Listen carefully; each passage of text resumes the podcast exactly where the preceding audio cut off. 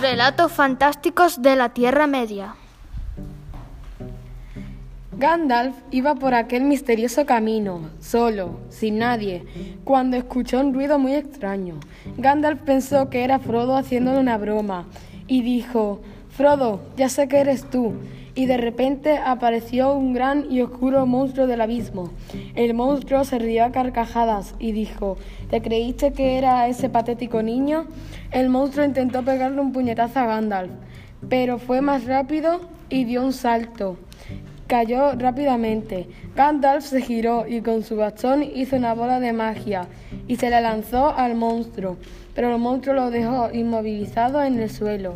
El sol salía y el monstruo dijo, esta vez no te derroté, pero a la próxima, y desapareció entre las sombras del abismo. En un tiempo atrás, Gandalf luchó contra uno de sus más difíciles oponentes, llamado el monstruo del abismo. Ellos dos tuvieron una pelea épico, una pelea épica que duró cuatro horas hasta que, final, hasta que finalmente Gandalf cayó destrozado. Después de la pelea, él con mil heridas y el monstruo sin un solo arañazo siquiera. Después de esa larga batalla, Gandalf cayó desplomado en el suelo como un indefenso cachorro, desperdiciando y perdido por la calle luchando por sobrevivir. Hoy atardeció felizmente en la comarca y todos estaban de buen humor. Bueno, todos menos el monstruo del abismo, Bundelwulf. Gandalf notó una presencia rara, como si hubiera una criatura. Él tiene el poder de presenciar cosas extrañas, entonces decidió ir a pasear.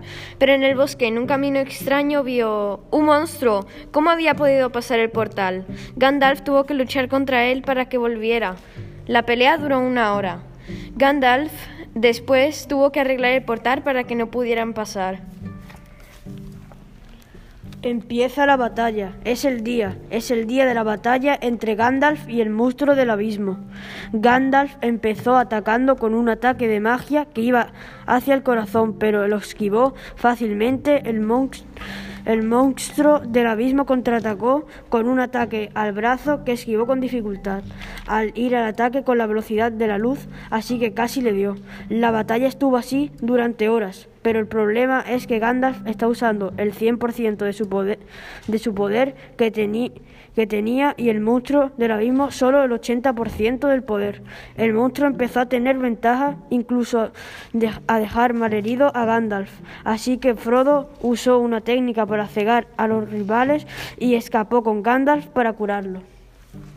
Gandalf estaba en su camino a, en su camino a Mordor y se encontró con un monstruo abismal. Fue a atacarle, pero no resultó nada efectivo.